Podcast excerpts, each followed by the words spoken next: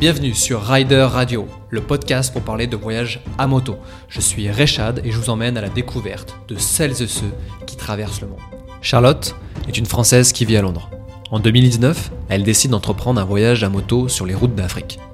Elle prend la route, seule, sa destination finale sera l'Afrique du Sud. Malheureusement, tout ne se passera pas comme prévu. Elle n'atteindra jamais la pointe sud de l'Afrique. Dans cet épisode, elle nous raconte ce périple entre bonheur, rencontre et épreuve. Mais avant, voici sa définition de l'aventure. Il peut se passer n'importe quoi pendant le voyage. Va falloir contrer à un moment à ce qui peut se passer. Et, euh, et pour moi, l'aventure, c'est si euh, justement il y a quelque chose qui arrive dans le voyage, bah, c'est comment je vais réagir à ça et comment je vais en faire mon voyage, mon aventure en fait. Et toi, dans cette, dans cette définition euh, de l'aventure, est-ce que tu te sens euh, aventurière? Dans le fait que euh, dans, dans, les dernières aventures que tu as faites, il y a eu des imprévus, des choses comme ça, qui ont fait que tu t'es sentie vraiment aventurière Je pense, c'est marrant parce que dans mon dernier voyage, donc du coup, mon voyage africain, euh, c'était vraiment le premier gros gros voyage, euh, au moins du moins par la durée, pour lequel je pouvais définir d'une aventure, même si ça n'a pas forcément besoin d'être aussi long que ça. Mais c'était pas d'aller chercher l'ennui ou quoi que ce soit. C'était, euh, je pense qu'aventure ça rime aussi un peu avec challenge. Et euh, je voulais, pour moi c'était euh, c'était une sorte de challenge. Alors je savais qu'il y avait quelque chose qui arrivait à un moment, certainement pas ce qui est arrivé, ce qui est arrivé le plus gros challenge que j'ai eu à la fin, mais euh, mais ouais, je, dans ma tête c'était il va se passer quelque chose, il va, je vais avoir des, des empêchements, je vais, des, peut-être, je sais pas, des gens qui vont bloquer, des problèmes avec la moto. C'est, pour moi, pour moi, c'est ça, quoi. Et du coup, tu, viens d'en parler de, ce fameux voyage euh, en Afrique. Euh, moi, ce que j'aimerais savoir, c'est euh, de comment est née cette idée? Pourquoi l'Afrique Tu vois, c'est, dans, dans, ce monde, il y a beaucoup de, pays, de continents à, voir.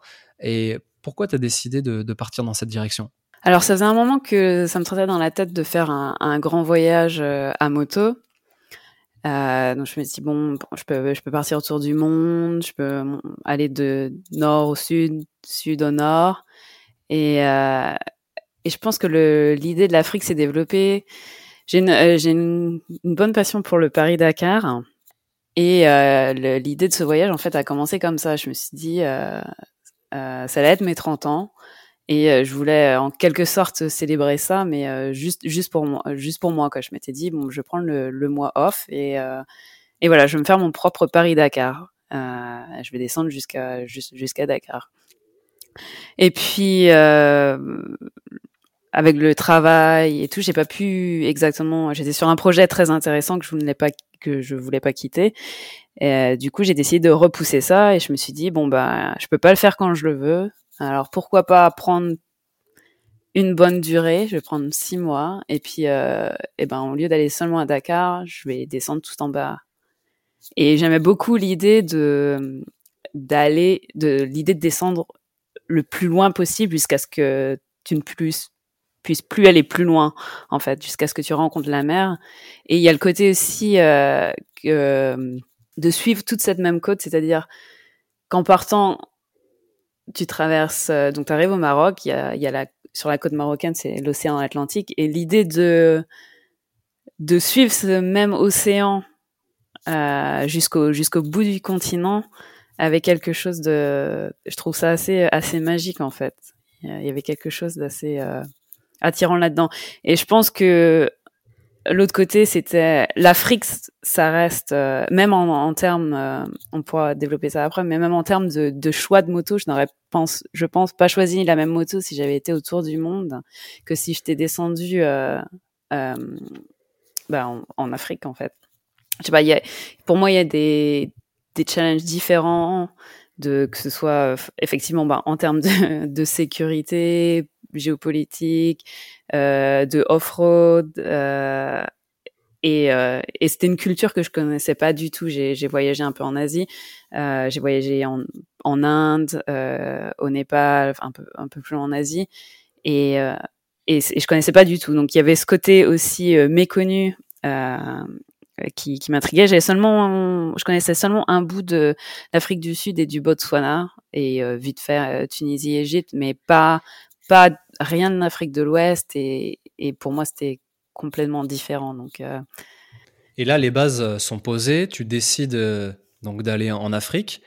Euh, par euh, le fait que bah déjà le fait de dire que tu vas en Afrique c'est déjà une aventure donc euh, ça c'est déjà assez exceptionnel de tracer cet itinéraire qui va suivre en effet toute la côte atlantique moi ce que ce que j'adorais savoir c'est quand tu annonces ça autour de toi à ton entourage à ta famille c'est quoi la réaction? Alors j'ai envie de te, demander ça aussi parce que tu es une femme donc comment comment réagissent l'entourage quand tu annonces ça euh, à la famille, aux amis? Alors ça m'a pris quelques temps. À partir du moment où j'avais décidé euh, que j'allais descendre en Afrique, j'avais plus ou moins mis euh, l'idée en tête à mes, mes amis, mes parents, mes parents surtout, que j'aimerais bien faire un long voyage comme ça. je leur ai pas dit tout de suite que ça allait être l'Afrique. Hein. une fois que j'avais fait commencé à faire, enfin que j'avais fait mes recherches et tout ça, j'ai un peu préparé le terrain. C'est venu très progressivement. Euh, je leur ai euh, parlé, je lisais, euh, je lisais, j'ai lu quelques bouquins de femmes qui ont fait soit le tour du monde ou, euh, qui étaient descendues justement en Afrique euh, il y a quelques années. Et puis, je, au fur et à mesure, je leur partageais un petit peu, un petit peu ces livres. Hein, T'as vu, voilà, tout doucement, tout doucement. Et au final, forcément, la nouvelle a été accueillie un peu c'était un peu mitigé. C'était euh, ils ont pas ils ont pas crié de joie, ça c'est sûr. Euh, je pense que mes amis étaient un peu plus réjouis euh, parce que ils savent que je suis peut-être un petit peu un peu casse-cou aussi et que j'aime ce genre d'aventure pour moi enfin pour moi des voyage voilà c'est expédition quoi c'est expédition c'est l'aventure et euh, effectivement, après, ça s'étend. Euh, J'explique, enfin, je, je, je, présente ça à des, des collègues ou euh, des, des, gens que je fréquente euh, un peu moins. Et les, premières réactions, c'est mais un déjà, mais déjà un, pourquoi tu voudrais aller en vacances en Afrique Et deux, mais mais euh, mais toute seule, mais en Afrique, mais tu, mais ça va pas bien. Pourquoi tu, enfin, pourquoi tu, pourquoi tu veux te mettre dans une situation comme ça?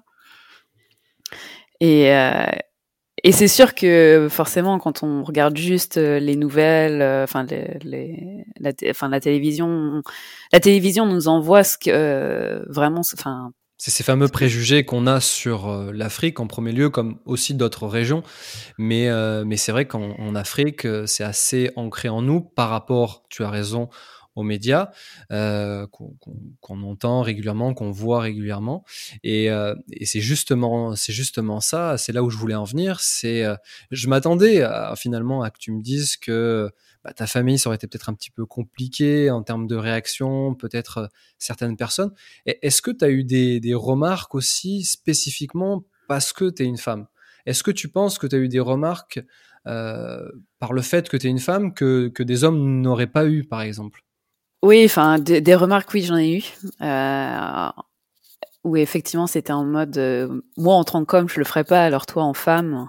Hmm. Euh, ce, ce, genre de, de remarques. Et au fond de moi, je, quand je partage, quand j'ai commencé à partager euh, euh, l'idée de ce voyage, j'avais pas, la plupart du temps, j'avais pas envie d'entendre ce que les gens avaient à dire à propos de ça, parce que effectivement, euh, les, problèmes d'insécurité, les problèmes de voyager seul. Alors j'ai déjà voyagé seul euh, pas mal avant, notamment en Inde, en faisant du, backpacking ou même en louant une Royal Enfield justement et en baladant. Donc j'ai pas mal, j'ai fait énormément de voyages euh, solo, mais là, là c'est vrai que solo et, et overland et Afrique c'était encore autre chose. Mais c'est vrai que là, comme je disais, j'ai il y a, y a ce sentiment de peur et d'insécurité qui forcément c'est quelque chose d'incertain. C'est un territoire que je ne connaissais pas du tout. Je voulais mettre ça juste dans un coin de ma tête et, et l'oublier, mais je voulais surtout pas qu'on me le rappelle. Et c'est forcément c'est souvent des hommes euh, qui me lançaient ce genre de remarques. Les, les femmes, mes amis, c'était plus euh, bon bah tu, tu feras attention. C'était plus dans le positif. Tu oui tu feras attention. Faut que voilà on le dit souvent, il faut protéger son, rêve parce que bah, certains sont amenés à, à un petit peu l'abîmer et donc du coup on peut aussi perdre un peu de motivation. Donc moi c'est vrai quand je parle de, de projet, alors je parle d'un point de vue personnel, quand j'ai un projet, une idée, que ce soit d'ailleurs une aventure ou, ou, une idée personnelle, d'ailleurs par exemple pour la création du podcast, bah, je préférais garder ça pour moi ou en tout cas j'en parlais à des gens euh, à qui euh, j'étais sûr qu'ils allaient être positifs, qui dire non mais attends c'est une superbe idée, fonce etc. Parce que même si on, enfin en tout cas pour moi, même si je me dis allez j'ai confiance, je vais le faire, on a toujours besoin quand même d'un certain soutien. Et, je me dis dans, dans, dans une telle expédition, euh, j'ai comme l'impression qu'il y, a des gens qui sont capables en effet de, faire ce, certaines remarques qui sont vraiment pas fondées. Et, euh, en tout cas, c'était intéressant que, que tu nous, nous, dises ça. Et ce qui est génial, c'est que là, on va parler euh, bah, de, de, la vraie aventure et qu'il n'y a aucune raison, que ce soit un homme ou une femme, pour ne, pour, pour ne pas faire cette aventure-là. Donc ça, c'est trop bien. Euh, moi, ce que je voulais savoir, du coup, en revenant sur l'aventure, dans les grandes lignes, tu as, parlé de, de l'itinéraire, donc on sait que tu as suivi donc toute cette fameuse côte ouest. Comment tu peux nous parler donc euh, des routes africaines, ton quotidien, au moment où tu passes, euh, on va dire, la Méditerranée? J'imagine que tout de suite au Maroc, ça reste quand même très dépaysant. Alors ça parle un peu français, mais voilà, raconte-nous un peu comment comment s'est passé ton, ton quotidien à partir de, du Maroc, de l'Afrique. D'accord. Bah, donc, euh, ouais, donc j'ai pris le, ferry euh, à Algeciras, donc à la pointe de, la, pointe euh, espagnole. Et là, à partir de ce moment où euh, j'arrive sur le ferry, donc on voit vraiment au loin la côte marocaine. Et là, c'était vraiment bon. Ça, ça, y est, ça, c'est le départ. J'arrive sur la route ce soir. Qu'est-ce que je fais? Où est-ce que je vais? Et mon, ma première nuit, je, je j'étais pas, je suis partie direction Chef Chawen. Je voulais un peu découvrir un petit peu euh, l'intérieur, vite fait l'intérieur du, du, pays avant de rejoindre la, la côte. Schéma, mon idée c'était quand même de rejoindre Dakar plus ou moins assez rapidement parce que j'étais rythmée, je l'expliquerai après, mais rythmée énormément par les visas. Et le, la seule contrainte que j'avais en partant en fait, hein, c'était euh, le, le, mon arrivée au Nigeria. C'est le seul visa que j'avais avant de partir et du coup ça me donnait trois mois.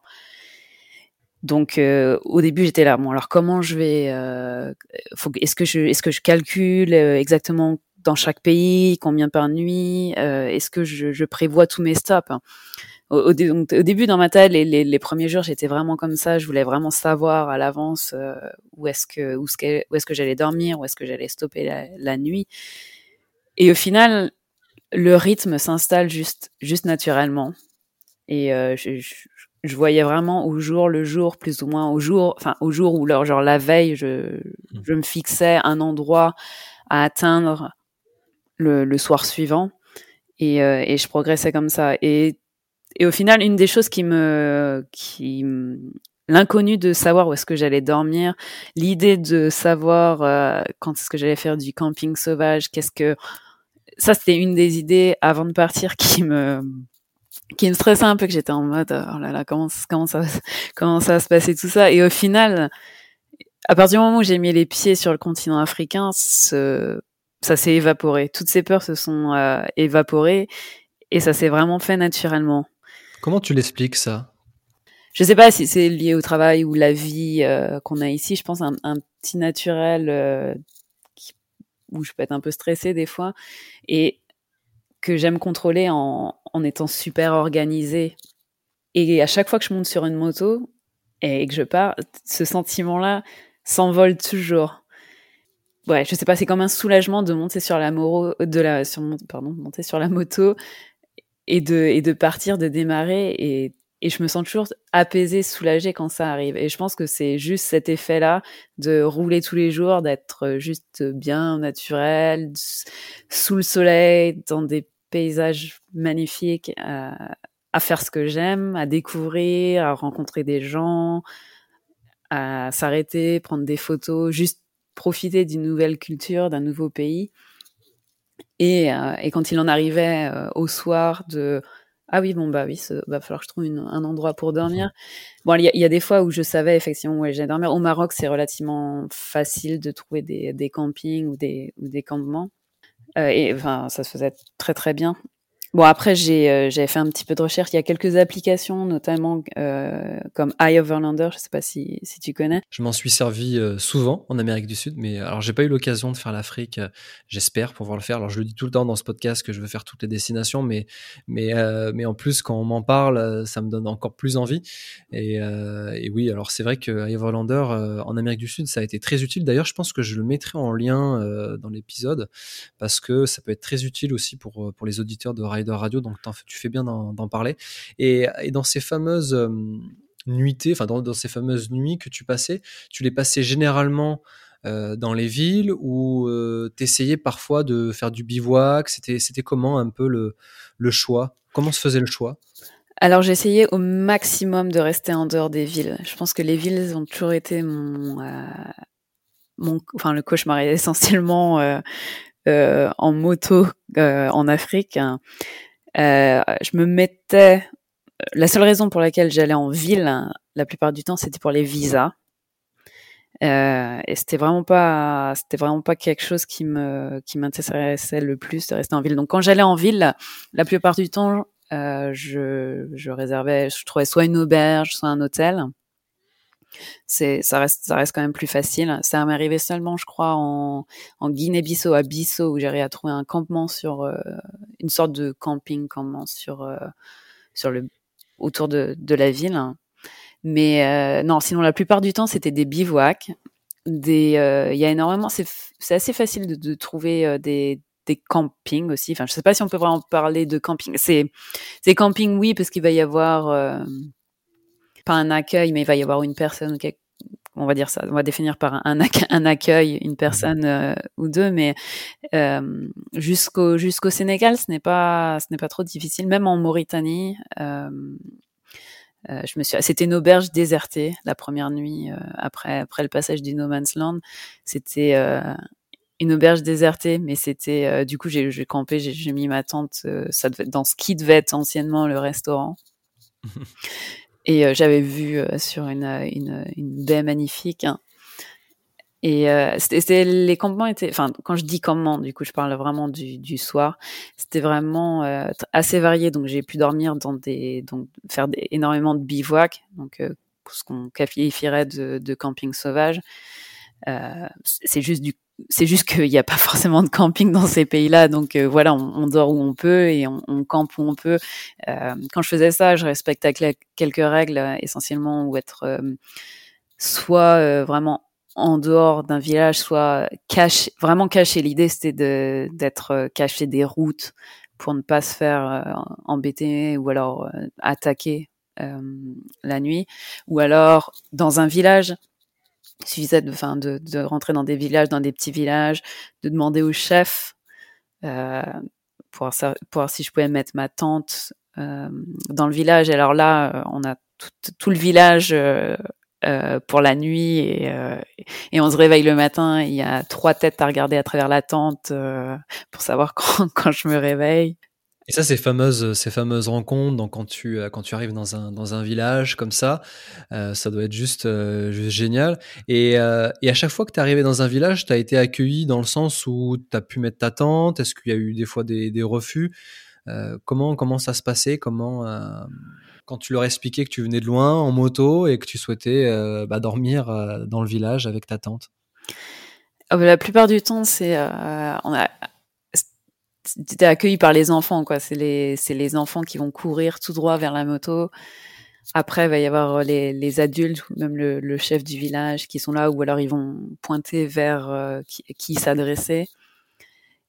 Et euh, la plus, oui, je pense que j'ai toujours eu de l'enthousiasme. Là, il y a une fois où je suis fait, c'était pas vraiment un village, c'était euh, euh au sud du Maroc, ce qu'on appelle le Sahara occidental il y, il y, avait quelques maisons, c'était vraiment très très désertique et euh, il, y a, un orage qui arrivait.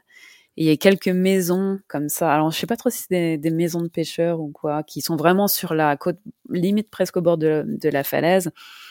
Et euh, je voyais vraiment la, la, tempête qui arrivait. Il y avait déjà énormément de vent, beaucoup de vent et de sable. Et je me suis dit bon bah je me lance.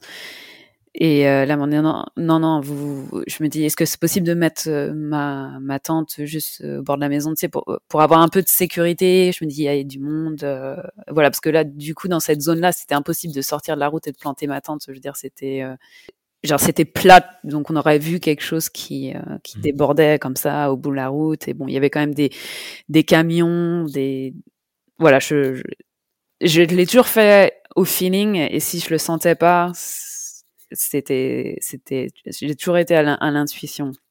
Je pense que ça, c'est le, le, vrai conseil aussi, c'est euh, euh, faire confiance, se faire confiance, je pense, dans, dans une aventure, euh, surtout dans des zones qui peuvent être un petit peu délicates.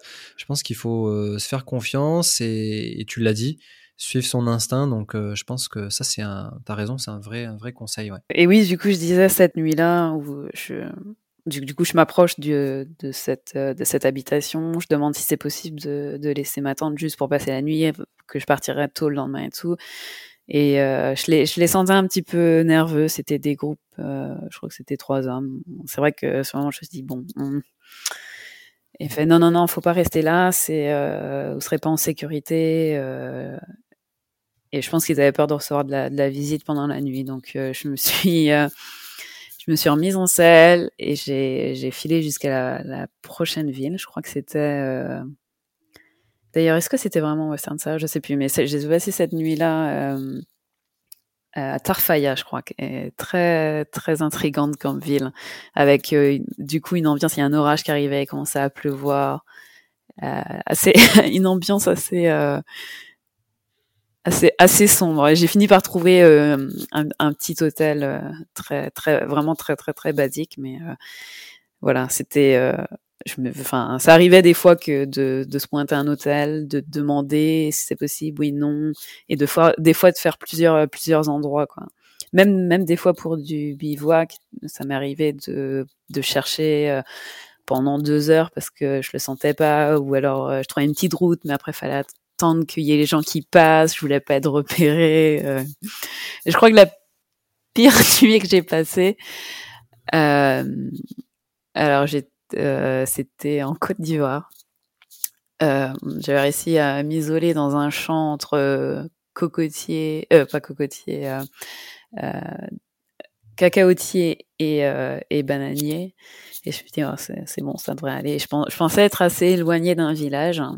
Je me suis dit, bon, c'est bon, de toute façon, je repartirai pour la première chose le matin, j'avais beaucoup de route à faire. Et euh, je me couche assez relativement assez de bonne heure, je pense vers 8h, 8-9h, parce que de toute façon, il faisait sombre et je, je, mon, rythme, mon rythme était vraiment en fonction du soleil. Et là, je me couche et là, il y a une tronçonneuse qui démarre. je, je, l'entendais un petit peu à distance. il était 21h et il faisait bien noir. Je fais, bon, et la tronçonneuse n'a pas arrêté jusqu'à 4-5 heures du matin. Et je la sentais partir au loin, se rapprocher, je l'entendais tourner loin, et je ne savais pas où elle était. Et c'était c'est assez euh, assez stressant comme euh, comme ambiance. Ah ouais, tu penses tout de suite à Jack l'éventreur et tout, euh, ah en plein milieu de la brousse, ouais, ça doit être quelque chose, ouais, ça doit être quelque chose. Et puis surtout que ça dure la nuit, quoi. En général, euh, tu tronçonnes euh, la journée, quoi, déjà. Mmh, bah voilà, ouais. La nuit, ça doit faire bizarre, ça doit faire bizarre. Et, et quand, et quand, euh, quand tu allais dans les, dans les villages ou quand tu faisais des rencontres, là, d'ailleurs, je reviens un petit peu aux remarques que t'ont fait certaines personnes, donc au début, euh, début de l'épisode. et comment ça s'est passé la réaction des gens quand ils te voyaient et quand tu enlevais ton casque, ils s'apercevaient que tu étais une femme Comment, étais, comment, comment les gens réagissaient Tu vois, ça doit être surprenant peut-être aussi euh, une femme seule, euh, j'imagine, dans ces, euh, dans ces pays, dans ces contrées en tout cas, dans, dans les parties reculées de, de ce monde. Effectivement, et c'était, je crois que la première remarque que j'ai eue, c'était en Mauritanie. Euh, du coup, je me, je m'étais coupé les cheveux assez, enfin longs mais assez courts euh, avant de partir, ce qui fait qu'on les voyait pas forcément dépasser de mon casque. Je les mettais bien dans, bien dans ma veste et tout. Et euh, je m'arrête pour manger quelque chose le midi. Là, je retire euh, mes lunettes de soleil d'abord, mon casque, et là, des femmes qui me regardent. Oh, mais c'est une femme. Mais, mais comment, enfin, comment c'est possible, quoi? Et c'est vrai que j'ai eu, euh, j'ai eu plusieurs fois cette, euh, cette remarque. J'ai eu des fois, c'est. La plupart du temps, c'est c'est très positif. J'en ai eu d'autres où c'était, mais euh, t'es une femme, tu, tu devrais porter une robe, tu devrais pas t'habiller comme ça, tu tu devrais pas rouler sur une moto. Euh. Et c'est vrai que j'ai eu toutes sortes de remarques et je pense que ma préférée, c'est euh, c'est je passais euh, à côté d'une à côté d'une école en Guinée et, euh, et là je m'arrête et ça devait être l'heure de la récré. Et là je vois toute une classe courir vers moi. Et je pense que c'est pareil au début ils n'avaient pas vu que j'étais une femme. Et donc du coup je m'arrête je retiens je mes euh, mes lunettes de soleil. Et du coup là ils commencent à voir que que j'étais une femme. Et les le les yeux des petites filles qui s'écarquillaient comme si soudainement c'était mais mais mais nous aussi on peut faire ça. Est-ce que et c'était cet échange était était vraiment était vraiment fort ça me ça me reste encore aujourd'hui et, je pense que c'était c'était un de mes mes retours euh, retours préférés et c'est vraiment euh, c'est le fait de leur avoir donné je sais pas si on peut qualifier ça de rêve, mais de, de, leur faire, euh, ouais, de leur faire rêver à, à des choses qu'elles peuvent faire elles aussi. Et c'est vrai que j'ai eu vraiment d'autres d'autres euh, d'autres retours aussi en termes c'était mais où est-ce que est ton mari? Hmm. et euh, au bout d'un moment bah non j'ai pas de j'ai pas de mari. Et c'est vrai qu'au bout d'un moment je me suis euh, imaginé un, un, mari imaginaire parce que c'était juste plus simple parce qu'à chaque à chaque stop de police parce qu'il y a énormément de, de contrôle sécurité de, de stop de police. Et c'était eh ben t'es pas marié, est-ce que tu est-ce que tu vas être ma femme? Et, au bout d'un moment tu tu dis bon bah, c'est c'est c'est marrant c'est c'est marrant mais en fait tu te rends compte qu'ils sont en fait euh, assez sérieux. Et euh, et du coup non non bah non non j'ai laissé mon mari euh, j'ai laissé mon mari à la à la maison ou alors je je vais je vais le rejoindre mais c'est marrant. Et ça m'est arrivé du coup pendant pendant quelques semaines j'ai voyagé avec un, un avec Jonas un jeune allemand. Et et du coup, lui était en voiture. Et quand on arrivait aux, frontières ensemble, c'était mais euh, pourquoi ton mari il est dans la voiture et toi t'es sur la moto? Ça devrait ça devrait être l'inverse. Toi tu devrais être dans la voiture.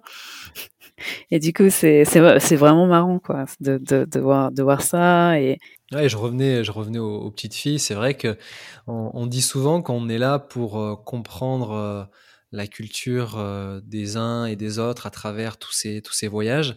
Mais, euh, mais c'est génial aussi quand on peut apporter notre, euh, notre pierre à l'édifice. Et, et, toi, c'est vrai, quand tu arrives dans un village et que tu as des petites filles qui n'ont pas ce, ce, ce, ce, modèle, on va dire, parce que bah, malheureusement, peut-être leur maman, leur sœur ont, leurs habitudes, bah, bien sûr, culturelles et, n'ont jamais vu de femmes sur une moto. Et là, le fait de, te voir, ça a dû être juste, génial. Donc, euh, ouais, franchement, j'imagine, j'imagine.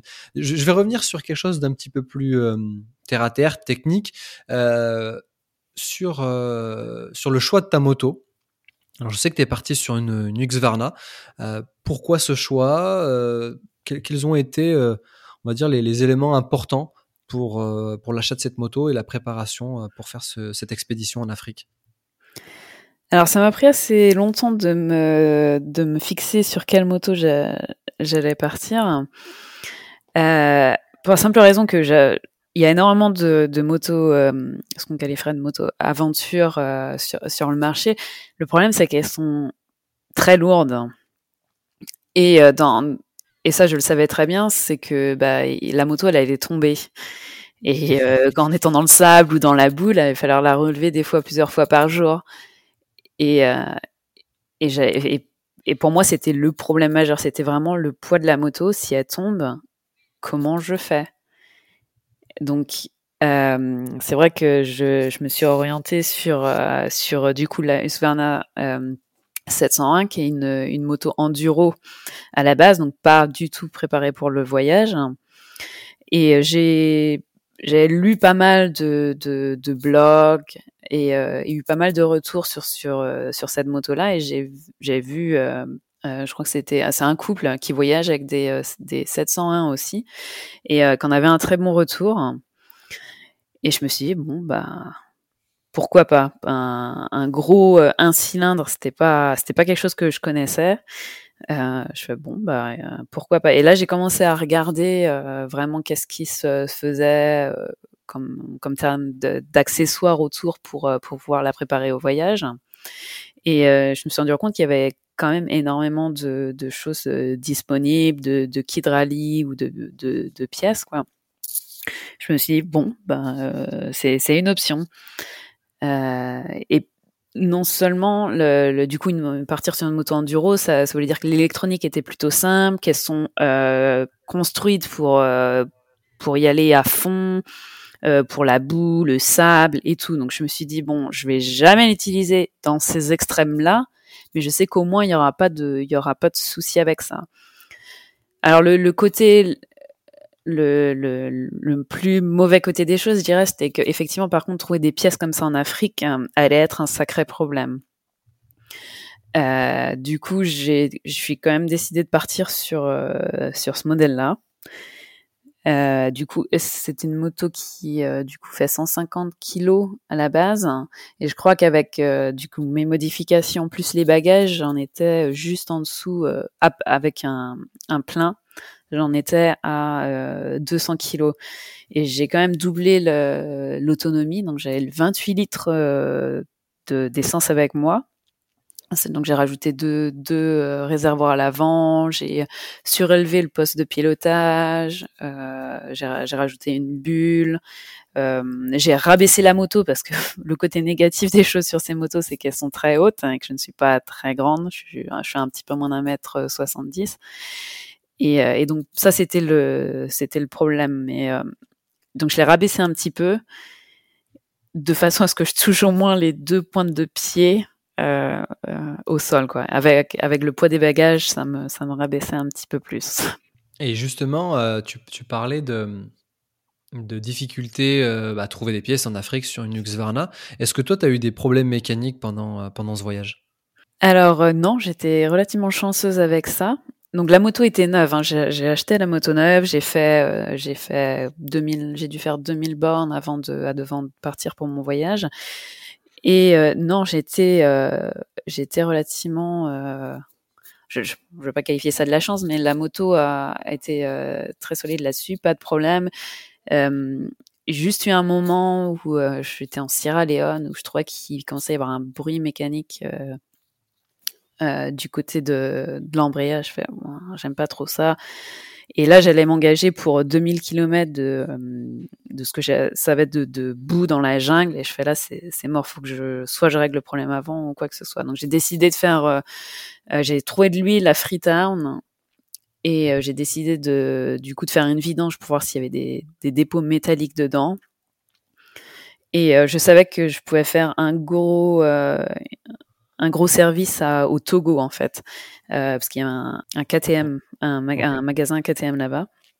Donc je pouvais, donc dans ma tête c'est là bon, il faut au moins que j'arrive là-bas et une fois arrivé là-bas, je pourrais faire un gros euh, un, un, gros, un gros entretien de la moto. Euh, au final, j'ai changé l'huile, ça a l'air d'aller, resserrer, changer le, changer les filtres, tout, tout allait bien. Et non, en dehors, en dehors de ça, au final, il s'avérait que c'était euh, seulement les, euh, euh, un, juste un ajustage à faire. Et, euh, et donc non, là, je n'ai pas eu de problème avec la moto. La seule chose, c'était un petit peu de fuite euh, sur les fourches, mais bon, il faut, dire qu'il y a quand même des routes assez endommagées. Et oui, je pense que c'est juste normal après, après ce que, les routes auxquelles je suis passée.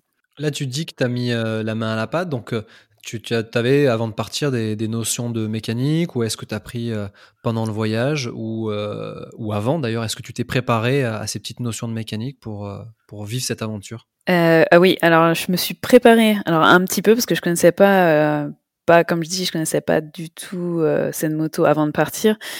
Euh, donc j'aime bien bricoler euh, sur euh, sur les motos. J'ai une, une vieille BMW R65 sur laquelle je bricole un peu. Mais pour moi, du coup, bricoler sur des vieilles motos et bricoler sur des motos un peu plus récentes, ça reste autre chose. Et j'ai eu de la chance parce que le garage auquel j'ai acheté la moto, ils sont spécialisés à la base dans tout ce qui est enduro et motocross. Et du coup, c'est c'est un garage de famille. Et il y a le grand-père qui était là et euh, qui m'a pas mal formé sur euh, quoi regarder sur la moto, comment euh, retendre la chaîne, comment faire l'entretien sur plein de petites choses, plein de petits trucs et astuces, on va dire. Même dans la préparation de la moto, euh, on a changé, on a changé le filtre à air par exemple pour mettre quelque chose plus adapté euh, à, la traversée du désert. Euh, on a mis des filtres pour parce que du coup en Afrique l'essence peut être un peu un peu bah, pas d'aussi bonne qualité on va dire et, et m'ont vraiment vraiment beaucoup aidé là-dessus et je suis partie avec on va dire, le, le, kit de base pour euh, régler les premiers problèmes euh, sur la moto. c'est pareil, changer, euh, changer les pneus. Alors ça, je croisais vraiment les droits pour ne pas avoir de de, de, voilà de crevaison là-dessus. J'ai quand même mis des, des pneus avec des, des chambres à air super épaisses. Je crois que les chambres à air c'est 5 mm, quelque chose comme ça. Donc ça, ça a très très bien tenu. Et, euh, et non, du coup, pas de, pas de crevaison. Donc j'avais, c'est pareil, j'avais tout ce qu'il fallait en termes de, euh, de trousse à outils, donc ce qu'il fallait pour changer les pneus, euh, pour faire l'entretien, pour euh, tout pour réparer la moto, on va dire, pour que je puisse continuer à rouler jusqu'à ce que j'arrive à un endroit où je puisse vraiment faire une réparation s'il y avait un, si j'avais vraiment un problème. C'est pareil, je suis partie du coup le, avec des pièces de rechange comme des euh, du coup, ce qu'il fallait pour euh, ce qu'il fallait pour l'entretien, mais euh, des, leviers, des. Je suis décidée de partir sans une chaîne parce que ça, ça reste quand même assez lourd. Et je suis partie avec pas mal de pièces de rechange pour pour bah voilà pour s'y arriver un problème, pouvoir contrer le problème et pouvoir m'amener à un endroit où je puisse réparer et recevoir des pièces. Je reviens un peu sur sur le voyage. Donc là, tu es, en Afrique. Moi, je sais parce qu'on en a discuté et, euh, que j'ai lu aussi certains, de tes interviews. Euh, donc toi, tu avais rendez-vous, enfin en tout cas, c'était l'objectif d'aller en, Afrique du Sud. Malheureusement, tu pas pu euh, aller jusqu'au bout. Est-ce que tu peux nous raconter bah, cet accident que, que tu as eu et déjà savoir si aujourd'hui, si tout va bien? Alors on va commencer par aujourd'hui. Euh, oui, tout va bien. Donc ça fait maintenant, euh, ça fait un an, un peu plus, euh, ouais, voilà, juste un, an que que cet événement s'est passé. Donc je suis, euh, je suis bien remise. L'accident était assez, assez traumatisant pour pour mon corps, on va dire. Donc oui, je, je, je, suis bien remise maintenant. Donc l'accident. Euh, alors faut savoir que le Nigeria c'était, euh, je pense, le seul pays avant de partir qui me qui me stressait vraiment. Déjà l'obtention du visa était quelque chose de bon. Fallait euh, fallait bien tout faire en ordre. Fallait il, il demandait énormément de, de choses. Et euh, comme je disais plus tôt, j'ai donc trois mois pour arriver jusqu'à la frontière là-bas et pour le traverser. Alors, euh, comme c'est un pays qui un peu, qui reste un peu sous, sous tension, euh, il y a des problèmes d'insécurité. C'était vraiment un des pays sur la liste qui était le plus dangereux. Malheureusement, c'était le seul, euh, le meilleur endroit pour pour pour traverser à, cette dans cette région-là d'Afrique. donc j'en j'en avais décidé d'en faire un peu une mission. C'était, je voulais vraiment pas traîner là-bas. C'était bon, allez, je traverse le plus vite arrivé au Cameroun, le mieux. Et j'avais décidé donc de, de, le traverser. Je voulais pas vraiment traverser le Nigeria tout seul. Et euh, donc Jonas que j'ai rencontré euh, auparavant dans le voyage, euh, j'ai donc passé la, la, frontière avec lui. Il y a un autre voyageur qui s'est joint à nous euh, pour l'occasion. donc c'était ça dès le premier jour en, en, au Nigeria, ça a vraiment commencé. C'était vraiment intense. le trafic là-bas est assez le, les voitures sont plus développées, je dirais, donc il y a des plus grosses voitures, mais euh, et donc conduisent plus vite. Le trafic est euh, est absolument fou. Et c'était euh, quatre jours de traversée très intense. Alors nous sommes dirigés pour, pour, faire la traversée jusqu'au Cameroun, en fait, il fallait passer par une frontière par les, par les montagnes un un peu plus au nord, euh, pas dans le nord hein, du pays qui était une région euh, assez dangereuse, mais euh, un peu plus au nord de, là où la, frontière principale est, parce qu'elle était fermée, fermée pour les touristes. malheureusement, Jonas n'avait pas son visa du Cameroun que moi j'avais récupéré à Dakar.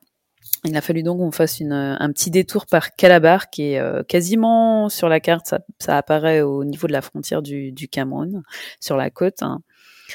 Donc on a fait un détour par là pour ensuite remonter un peu plus au nord et, et passer la frontière là. Euh, donc c'était comme je disais quatre jours euh, très intenses, euh, 400, 500 km par jour, mais du coup entre la chaleur, les, les, les énormément de de trafic sur euh, sur la route, euh, les routes en, très endommagées. C'est euh, ça reste assez tense quand on quand on est sur une quand on voyage sur une moto. Et, et donc nous étions ce dernier jour-là, donc c'était le 31 décembre 2019, nous étions en route pour Jonas venait de récupérer son visa, nous étions en route pour les montagnes où on, où on allait passer le, le, nouvel an. Et là sur la route, très étrange. J'aurais très bien, il, il m'aurait pu m'arriver mille choses. J'aurais pu euh, me faire mal en tombant en faisant du off-road, dans, dans du sable, dans la jungle, dans la boue. Dans... Et là, non, juste une, euh, une moto qui m'a coupé la route, venue de nulle part. Et donc, je me suis retrouvée de 50 km à stop d'un coup. Et vraiment, dans cette fraction de seconde, je me, j'ai vu, j'ai eu une fraction de seconde pour penser à ce que je voyais arriver et pas plus que ça. Et, ça s'est stoppé là. Il y a, il y, a y a une sorte de blanc euh, à ce moment-là. Je me retrouve sur la route. Euh, le, la moto me retape dedans. Et là, je, là, je me fais, voilà, qu'est-ce, qu'est-ce, qu'est-ce qui vient de se passer? J'étais sur mes sur mes genoux. J'essaye de, de faire un signe à Jonas. J'avais en espérant qu'il soit pas trop loin parce qu'il il voyageait devant moi en espérant qu'il soit pas trop loin. Je m'étais arrêté un peu avant faire des photos et du coup il, il était parti devant. Et là en tendant mon bras, je me rends compte que ma main n'était pas là où elle devait être. Euh, j'avais j'avais l'avant-bras euh, doublement fracturé. Et je ne pouvais pas je ne pouvais pas bouger non plus. Et là je fais ah. Je bah du coup ça s'est venu très rapidement que c'était la fin du voyage et j'étais assez j'étais assez furieuse euh, euh, de ça. Et là je me suis retrouvée soudainement avec 20 personnes autour de moi à me regarder qu'est-ce qui allait. Et là je, je n'avais qu'une chose à la tête c'était mais pourquoi pourquoi pourquoi? Pourquoi tu m'as coupé la route hein qui c'est qui m'a coupé la route? Et j'en j'en étais j'en étais, j'en étais juste euh, furieuse. J'en étais plus furieuse du fait que ce soit quelqu'un qui ait stoppé mon voyage que moi qui, que moi par ma propre faute en fait. C'était vraiment ta, ta, première réaction, c'était d'être en colère. C'est, marrant parce que bah, euh, enfin c'est marrant, je sais pas si c'est le bon terme, mais mais euh, on, imagine que c'est peut-être la, douleur, la peur, mais en fait t'étais, t'étais tellement hanté par ce, ce voyage que, que c'était la colère qui arrive en premier. C'est assez incroyable ce que tu me dis. C'est euh, vrai, c'est assez incroyable. Et même en y repensant après, oui, j'ai eu la même réaction que toi en me disant, mais euh, je, je criais même pas de douleur, je criais juste parce que j'étais euh, j'étais ouais en, colère euh, parce que parce que les choses avaient été avaient été stoppées et c'était pas moi qui en avais décidé ou du moins pas par ma faute. Et du coup, à partir de ce moment-là, bah, ça a été une autre forme de, de voyage qui a quasiment, euh, qui, dans un premier temps, a duré dix jours. C'est le nombre de jours qu'il a fallu euh, pour organiser euh, l'évacuation médicale. Alors du coup, à, au moment où j'ai eu l'accident, j'étais déjà plus ou à trois heures à peu près de Calabar, euh, de là où était l'hôpital le plus proche. Donc il a fallu bah, déjà commencer par par essayer de me transporter là-bas euh, dans, une, espèce de, taxi. J'avais euh, du, une sorte de du carton pour euh, pour me faire une attelle euh, pour mon bras. Je ne savais toujours pas ce que j'avais euh, du coup euh, aux jambes. J'étais un, j'étais un peu stressée parce que j'étais énormément, de douleur. Je savais qu'allonger ça allait, mais je ne savais pas du tout ce que ce qui allait. Est-ce que est-ce que je pouvais bouger? Est-ce que si j'allais bouger, j'allais est-ce que j'allais couper quelque chose, couper un air? Et j'étais et c'est vrai que ça, ça arrive, à, ça commence, ça commence à faire à faire peur et je suis restée ben, dix jours sans savoir ce qui est, ce qui, ce que c'était au final, puisque quand je suis arrivée à l'hôpital, donc effectivement le bras c'était assez visible hein, qu'il y avait quelque chose de cassé. Euh, mais du coup, on, m'a fait faire des radios euh, du, du, bassin et malheureusement, sur ces radios, ils n'ont absolument pas vu une seule des euh, six fractures que j'avais à la hanche, au sacrum, au pelvis. Et du coup, ils en étaient. Mais il n'y a pas de souci, t'inquiète pas, Dieu va s'occuper de ça. Faut juste du temps.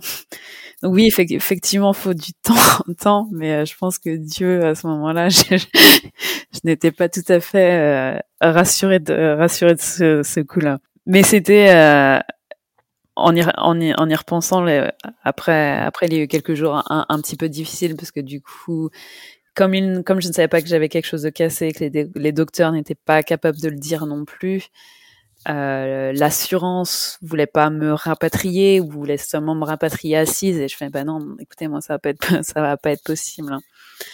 donc heureusement j'avais une, une autre assurance euh, à côté. on parlait tout à l'heure du fait de, de, voyager toute seule. Je voyageais avec un, un petit tracker, un petit, euh, ce qu'on appelle un, euh, je crois que ça c'est tenu par euh, Garmin aujourd'hui. Et du coup, c'est un tracker qui me permet de, en cas de problème, il y a une petite touche SOS dessus et ça, ça relie directement avec du coup cette assurance que j'avais prise, qui est purement du coup en, cas de problème médical et du coup, eux, au final, ont réussi à organiser euh, eh bien une évacuation médicale. Donc, il m'a fallu quand même un, euh, bah, du coup, un avion, une, un avion, une ambulance euh, privée qui m'a qui m'a finalement rapatrié. Mais c'était un vrai euh, un, vrai management en soi parce que oui, il a fallu organiser tout ça alors j'étais sur le lit d'hôpital. J'avais même la main droite cassée. Euh, du coup, elle était absolument enflée. J'avais du mal à tenir le téléphone. Euh, il y avait, il y avait pas d'électricité la plupart du temps dans l'hôpital. J'avais une, euh, j'avais un rat dans la chambre comme, euh, comme, euh, comme compagnie, ce qui était, ce qui était assez sympa. Mais c'est marrant parce que du coup, non, enfin, c'est pas marrant, pas vraiment, mais à travers cet accident, en fait, est venu ce que je en quelque sorte, je cherchais dans le voyage, je cherchais le challenge, je cherchais quelque chose auquel euh, me confronter. Jusqu'à ce que j'arrive au Nigeria, euh, j'en étais là, mais ce voyage est presque trop facile en fait. Jusqu'à effectivement jusqu'à ce moment-là, euh, où tout s'est tout s'est stoppé net. Mais euh, j'en ai ce que je cherchais dans ce voyage je cherchais, euh, je pense, une, une claque culturelle ou une, un changement dans ma routine ou quelque chose. Et, et c'est arrivé au travers de cet accident. On dit souvent ce qui ne te tue pas te rend plus fort, c'est exactement ça, quoi. C'est-à-dire que après, euh, voilà, je, je, enfin, je t'ai écouté, ça met presque des, des, frissons parce que j'imagine. Alors moi, je connais un peu Madagascar, qui est encore pas totalement. Euh, c'est l'Afrique, bien sûr, mais c'est pas l'Afrique continentale. Donc, euh, mais, mais j'imagine certaines similitudes avec les hôpitaux, de comment ça se passe quand il y a l'accident, etc., etc. Et, euh, et c'est assez impressionnant comment euh, comment tu racontes ça avec bien sûr le recul, mais avec j'ai l'impression le, le smile, quelques quelques sourires et tout. Euh, c'est euh, c'est assez impressionnant et surtout euh, du passage à la à la colère, à la déception et aujourd'hui à, se dire bah en fait c'est presque ça que j'attendais, ou en tout cas, je pense que c'est difficile et peut-être indescriptible. Il y a que toi qui, peux le ressentir, mais mais se dire que bah voilà, en fait, c'était ça que j'étais venu chercher. Alors c'est quand même assez paradoxal, mais euh, mais moi j'arrive à, peu près à le comprendre, mais j'arrive pas totalement non plus à, à l'expliquer. Mais euh, mais en tout cas, et, ça en vient à, ma à ma question. Du coup, ce qui paraît euh, finalement naturel, ça t'a pas freiné, et donc du coup, maintenant et, et ça me fait plaisir de l'entendre, tout va bien, et maintenant tu peux penser aux prochaines aventures. Du coup, c'est quoi l'idée? Parce qu'après après, euh, un morceau comme celui-là, euh, ça va être difficile de, euh, de, passer un step. quoi. Donc, c'est quoi les prochaines aventures? Alors pour moi, du coup, j'en suis restée à une histoire non finie avec l'Afrique. Donc c'est clair que pour moi là, je dois finir mon voyage. Alors ma moto est toujours au Nigeria, toujours dans cette ville, toujours à Calabar. elle a souffert un petit peu de l'accident, mais pas autant que moi. Donc du coup, il y a juste, euh, ça devrait être assez simple de la réparer. Alors mon idée originale était de, de, continuer de retourner là-bas et de continuer jusqu'à Cape Town. Malheureusement, avec euh, avec ce qui est arrivé avec le Covid et tout, euh, bon, les frontières sont encore assez fermées là-bas, enfin comme ici. Mais et surtout avec le temps, je ne sais pas si aujourd'hui j'ai envie de reprendre cette même route sur laquelle j'ai eu l'accident, qui est la seule route qui va mener à cette frontière.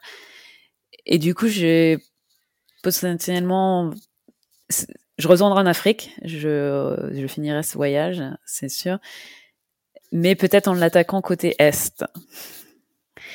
Alors c'est, c'est, j'ai juste envie de retourner en Afrique, en Afrique aujourd'hui en fait. J'ai, pour moi, ça doit, ça doit se finir. Je suis tellement restée sur cette, euh, euh cette fin euh, que que le, la suite du voyage va définitivement continuer. Euh, j'en ai, j'avais tellement envie de continuer qu'au final, même quand je me suis rendu compte que j'avais le bras cassé, donc je, là, le, le bras était clairement cassé, que dans ma tête, j'ai dit, bah, c'est pas grave, je laisse la moto de côté, je saute dans la voiture de Jonas et on continue. Je fais, je fais un plâtre et on verra la suite après. C'est bon, ça peut attendre. Bon, évidemment, les choses étaient un peu plus compliquées que je ne pensais sur le moment. Mais euh, mais quand du coup quand j'étais transportée de l'endroit où j'ai l'accident euh, jusqu'à jusqu'à l'hôpital pendant ces trois heures, c'était ce genre d'idée qui me courait dans la tête. C'était genre ben attends en fait ça va aller, on va faire un plâtre et tout. Alors que euh, soyons réalistiques, j'avais vraiment, euh, enfin j'avais, euh, ouais ça ne pouvait pas être on pouvait pas se casser le bras d'une d'une façon pire que je ne l'ai fait. Donc c'était juste un plâtre n'était pas possible. Aujourd'hui, j'ai j'ai deux plaques de titane et, et 15 15 vis dans le bras. Euh, euh, qu'il a fallu que je, stoppe les médecins nigériens qui voulaient absolument euh, m'opérer de ne, pas le faire et d'attendre que je sois rapatrié en Europe. Enfin déjà quel courage hein, franchement euh, de, se dire bah tiens on va on va rattaquer pratiquement enfin même au même endroit où, où s'est passé l'accident. Alors bien sûr tu vas changer d'itinéraire et ça je le comprends psychologiquement ça doit ça doit marquer. Mais mais ouais c'est c'est c'est très fort c'est très fort. Et en fait j'imagine le truc en se disant que cette fin ne soit plus une fin en fait tu vois c'est c'était une pause et je reprends et la fin de la fin c'est quand je vais arriver au cap et, euh, et là je dirais que que l'expédition l'aventure euh, c'est vraiment terminé ça, je le comprends bien. Et, et en tout cas, je t'encourage. Je, je, vais suivre. Euh, enfin, j'espère que euh, cette situation dans laquelle nous on est euh, va vite se terminer. Et en tout cas, quand ça sera le moment, ça sera avec plaisir que que bah, qu'on pourra en rediscuter. Et, et j'adorerais te rappeler quand tu seras au Cap et que tu me dis que tu l'as fait. Et ça, ça serait juste génial. Ça serait juste génial. Absolument, oui. Et euh, moi, j'ai une, une, petite, euh, presque une, peut-être une question euh, personnelle. Moi, j'ai une petite fille depuis depuis sept mois. Et qu'est-ce que tu lui dirais? Alors moi, je, je la tanne. Alors elle a que sept mois, hein, mais je la tanne pour pour pour qu'elle vive l'aventure parce que j'adore ça. Donc bon, moi, je l'amène à droite, à gauche. Mais qu'est-ce que tu dirais à, à une petite fille euh, qui voudraient vivre cette même aventure? Alors quand j'ai une petite fille, ça peut être bien sûr d'autres femmes qui vont écouter ce podcast, j'espère, et qui vont avoir envie. Euh, Qu'est-ce que tu dirais à, à ces femmes pour, pour vivre cette aventure? Moi, je dirais que rien n'est impossible et que si tu as envie de faire quelque chose, si tu as un rêve, il faut juste y aller. Parce que je me dis que ben, dans 20 ans, je regretterai jamais d'avoir fait ce voyage, même malgré, euh, malgré l'accident. Mais par contre, je pense que j'aurais pu regretter de ne pas l'avoir fait. Euh, et et je pense que pour n'importe quel rêve, hein, euh, la plupart du temps, on ne regrette pas les choses qu'on fait euh, quand il en vient de ce genre d'aventure, du moins. Donc je dirais juste, vas-y, fais-le. N'écoute pas ce que les autres te disent, ne, te laisse pas influencer par, euh, par le fait qu'on te dise que c'est impossible. Rien n'est impossible. Et, je dirais juste de s'écouter. Merci Charlotte. Euh, merci pour euh, ce temps passé avec toi. J'ai euh, pris beaucoup de plaisir à t'écouter et, euh, et, je te souhaite euh, donc de reprendre cette moto, enfin de récupérer cette moto au Nigeria et, euh, et, de la réparer et de partir direction le Cap. Donc je te dis à bientôt parce que je prends rendez-vous pour t'appeler quand tu seras au Cap. eh ben absolument.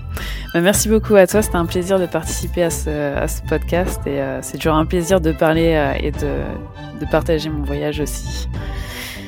À bientôt, ciao. À bientôt, ciao. Merci pour votre écoute. C'est tout pour aujourd'hui. C'était Rechad pour Rider Radio.